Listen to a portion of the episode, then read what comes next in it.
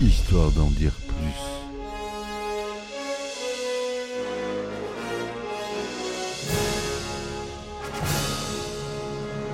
Eh ben attendez, on est en France. Allez, cul sec.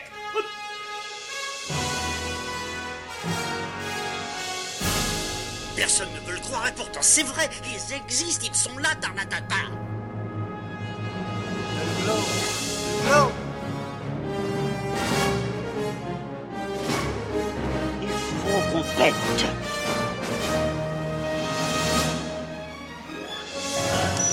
Voyons, circuit branché, convecteur temporel temporisé.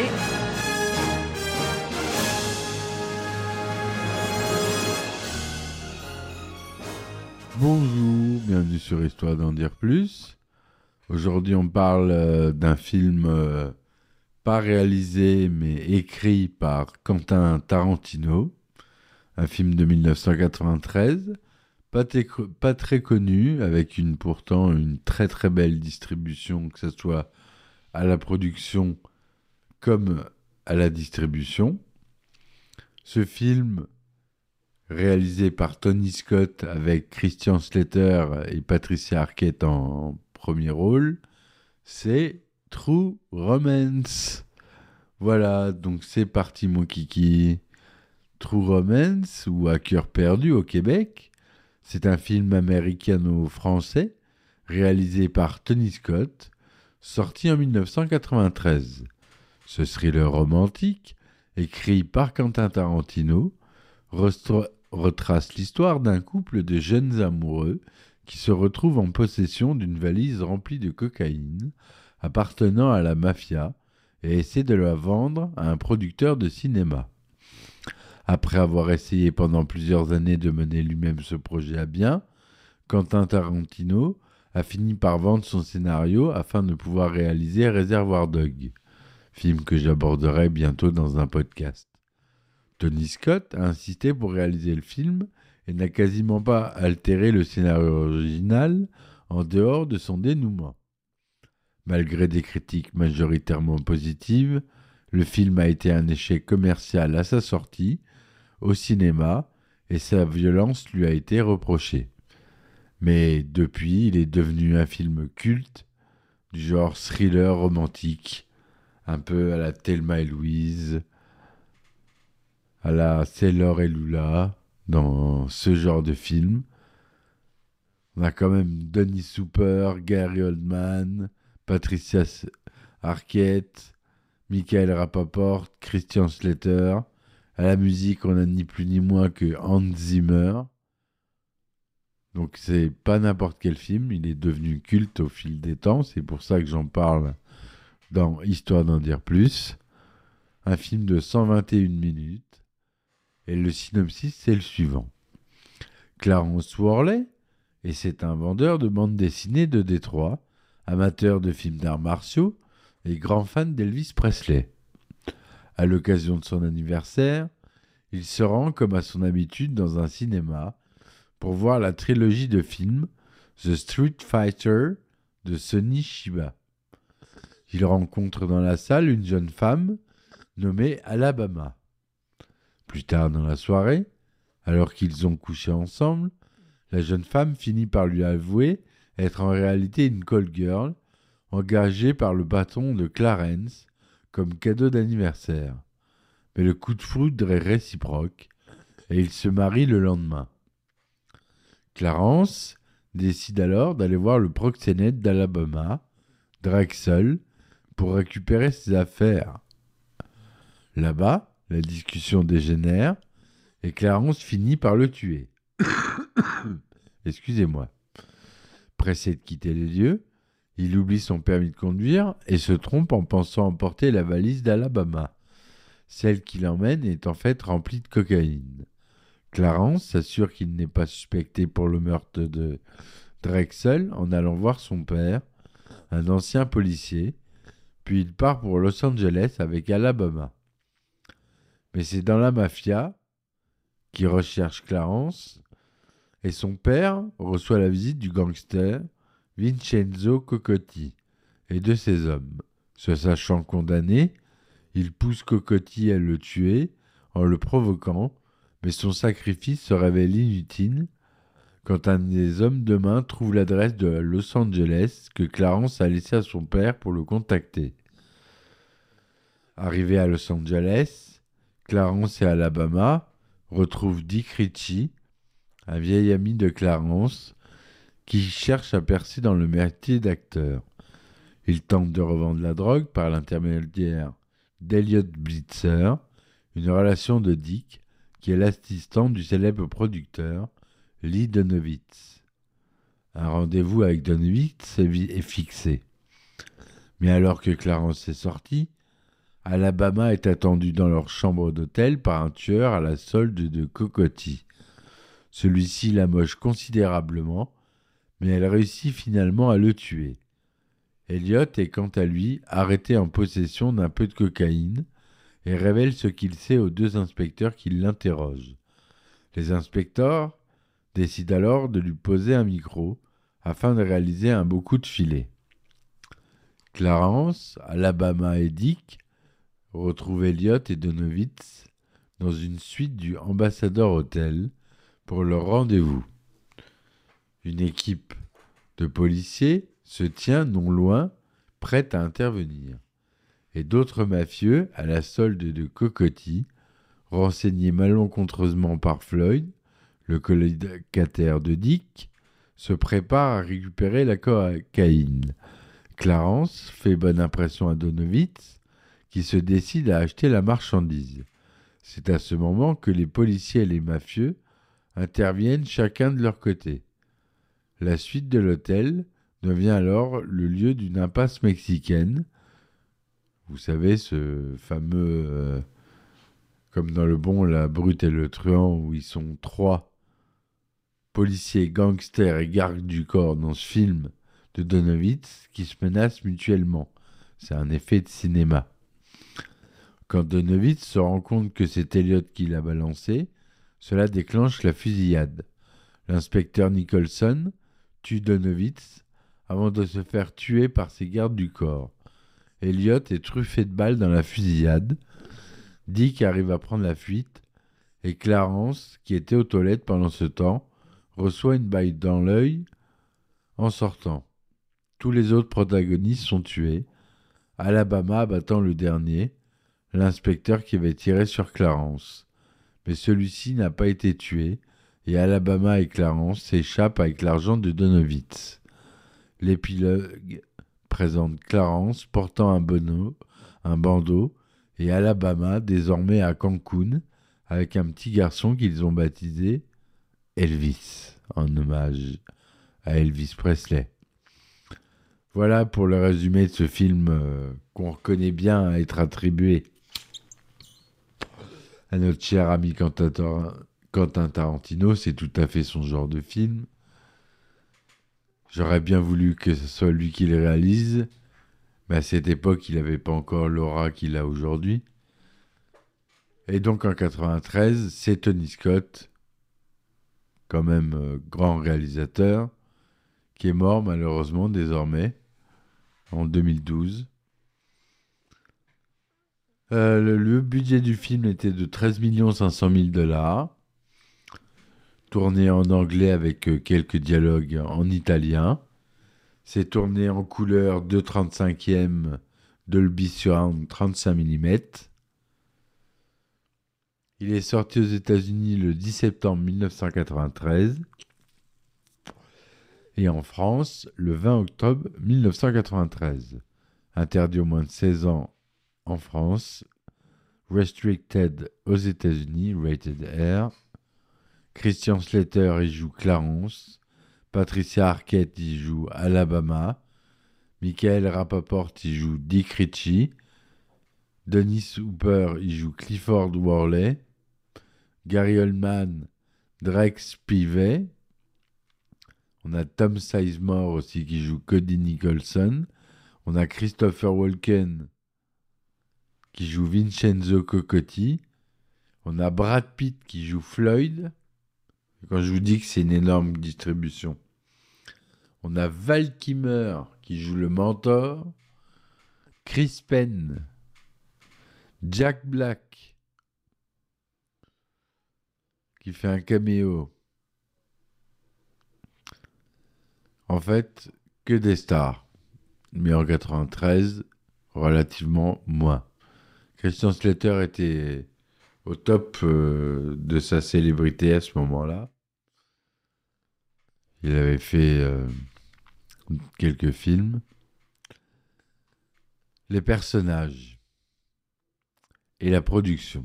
En 1985, Roger Avary, alors colocataire de Quentin Tarantino, écrit un script d'environ 80 pages appelé The Open Road, qui traite de l'histoire d'un vendeur de comics, Clarence Worley, qui écrit un scénario sur un couple de tueurs en série, Mickey et Mallory, et dont la vie commence à se mélanger avec l'histoire qu'il écrit. Avary est ensuite pris par un autre projet, une adaptation du Surfeur d'argent qui ne se concrétisera jamais. Quentin Tarantino lui demande s'il peut retravailler son scénario. Pendant un an, il le réécrit totalement pour en faire la base de l'histoire de True Romance, tout en intégrant des scènes qui se retrouveront plus tard dans Réservoir Dogs, Pulp Fiction et Tuernay, notamment le nom Mickey et Mallory, c'est le nom des héros dans. Je vous invite à écouter le podcast que j'ai fait sur euh, ce film. L'histoire est très longue, environ 500 pages et très complexe. Quentin Tarantino en extirpe alors la trame principale, l'histoire de Clarence et d'Alabama en 1987. Avec Avary, ils essaient sans succès pendant trois ans de produire le film eux-mêmes, puis de vendre le scénario, comme je l'ai dit au début.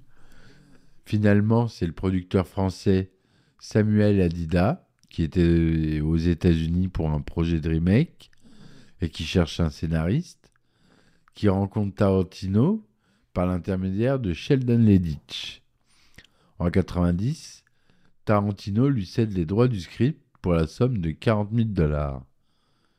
Le film doit à l'origine être produit avec un très petit budget et William Lutzig, du film Maniac Cop, est le premier réalisateur choisi pour le film. Entre-temps, Tony Scott fait la connaissance de Tarantino sur le tournage du dernier Samaritain de 91 et lit le script de Reservoir Dog après avoir terminé ce film. Il est tellement conquis par l'histoire qu'il demande à Tarantino s'il peut la mettre en scène, mais Tarantino souhaite se réserver la réalisation de Reservoir Dogs. Tarantino lui fait donc lire le scénario de True Romance, que Scott aime beaucoup également. Scott insiste alors auprès d'Adida pour être le réalisateur de True Romance. Le fameux producteur Harvey Weinstein, qui a accepté de financer le film à la hauteur de 50%, en échange des droits de distribution aux États-Unis, ne veut pas de Lustig et n'est pas non plus emballé par Tony Scott, qu'il juge incontrôlable.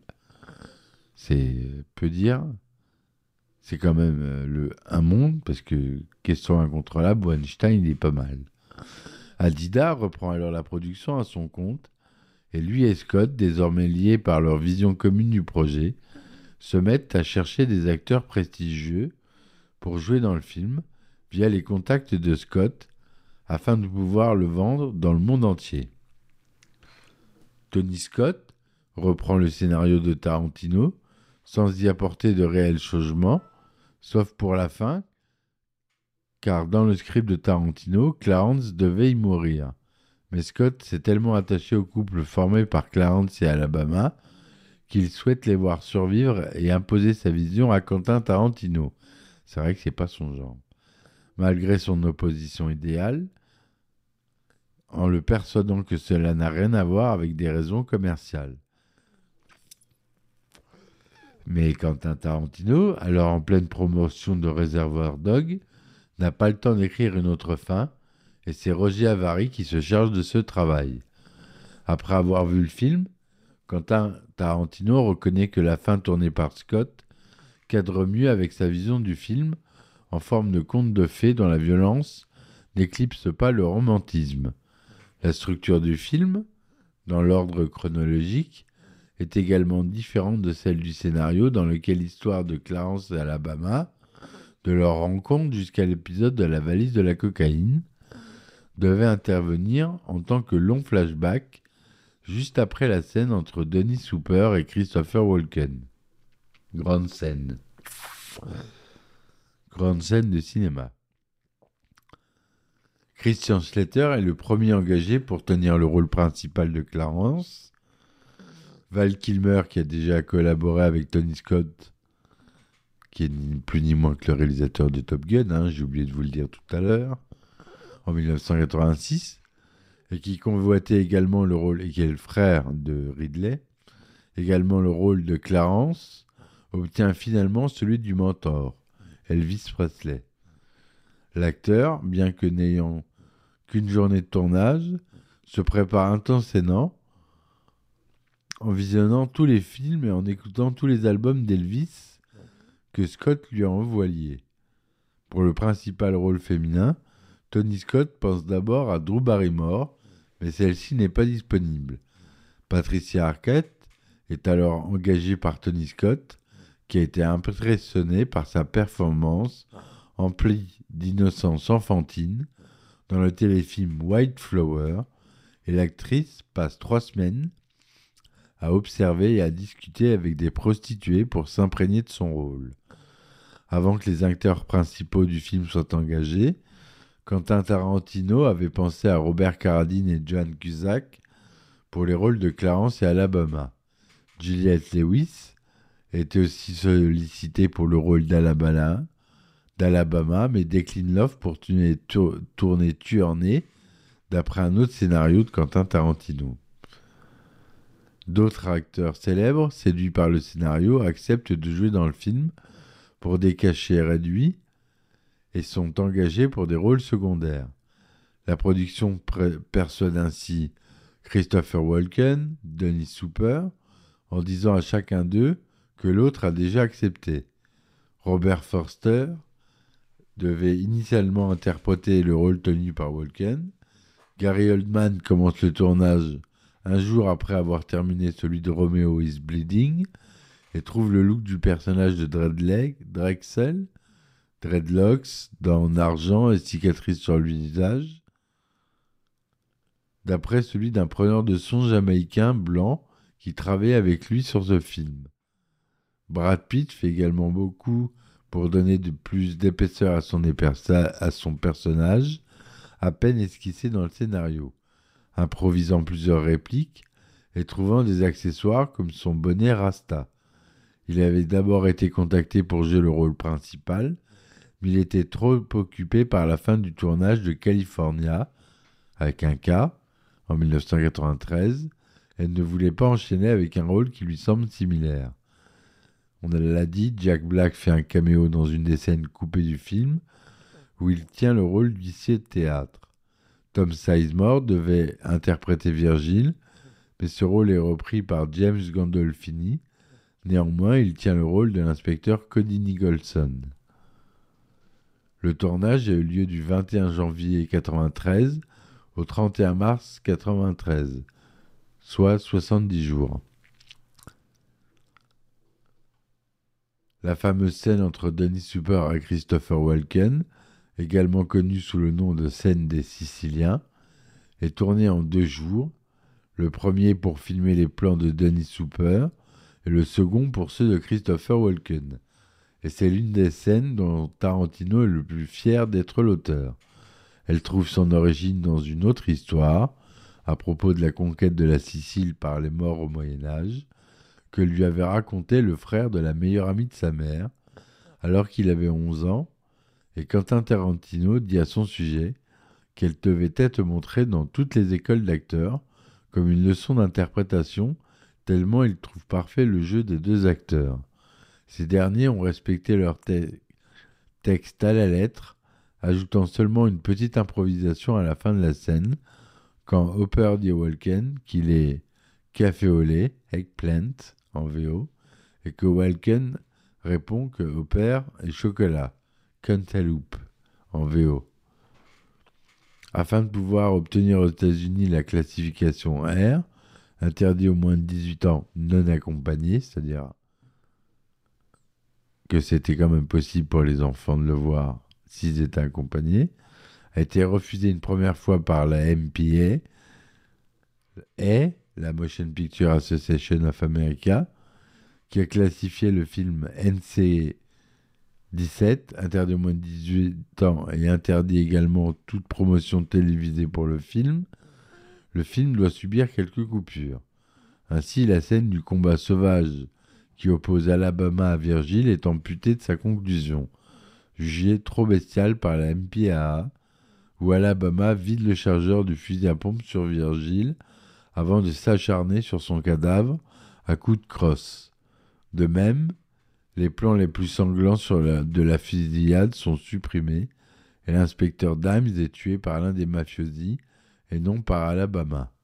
Ces scènes censurées pour la sortie en salle aux, États-Unis sont néanmoins rétablies pour les versions internationales.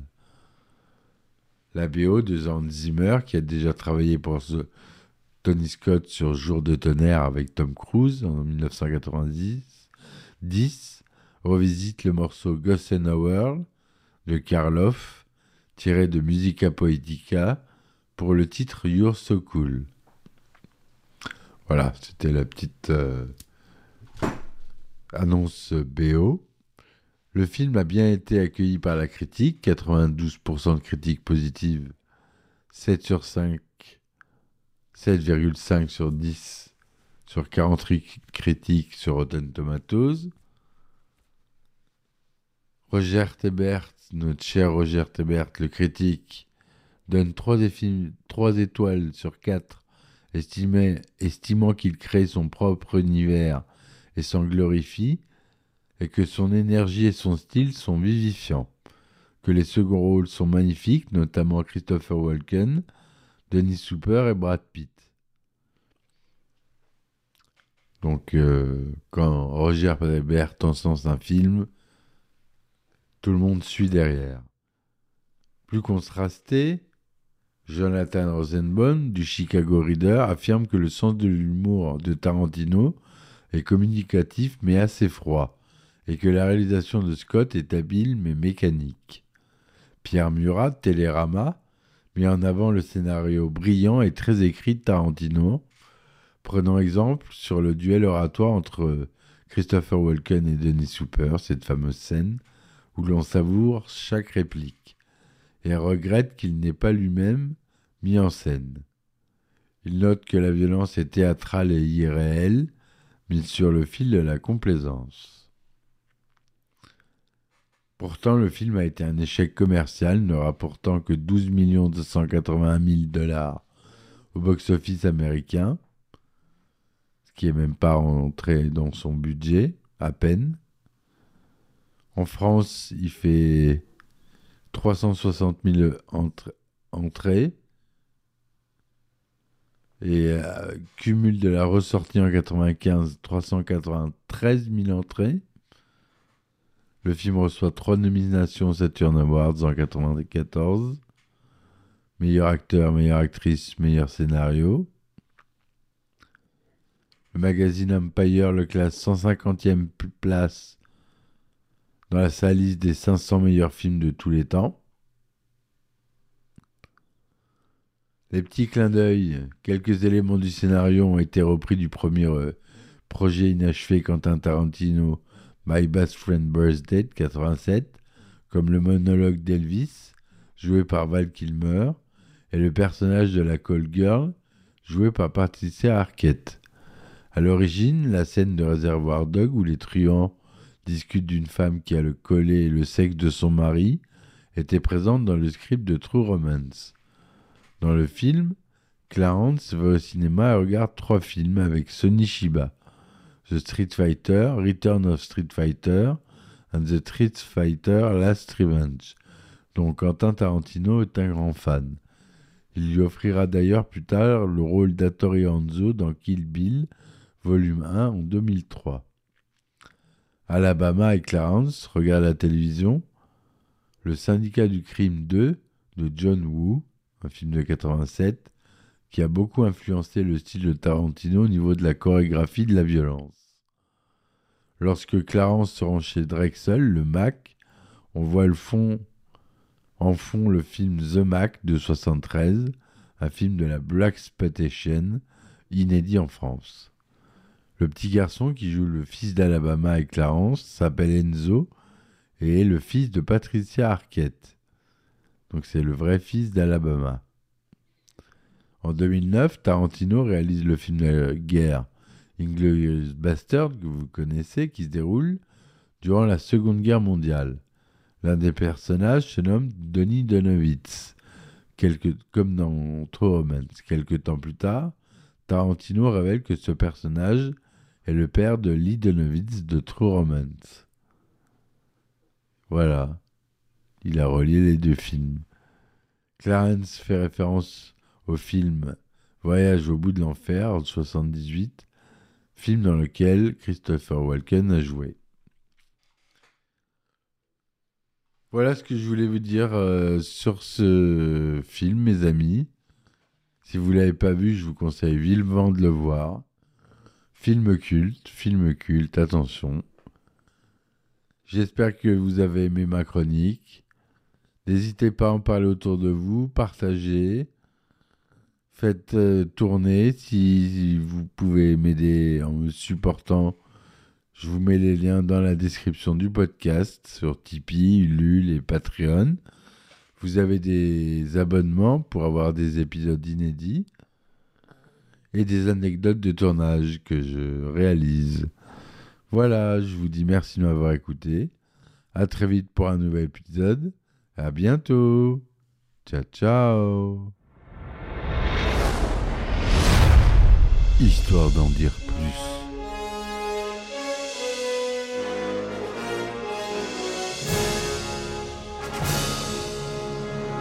Eh ben attendez, on est en France Allez, cul sec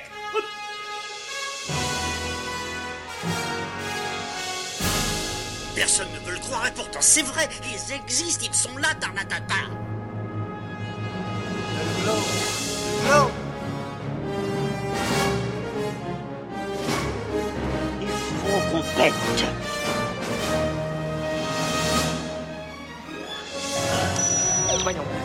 branché, correcteur temporel temporisé,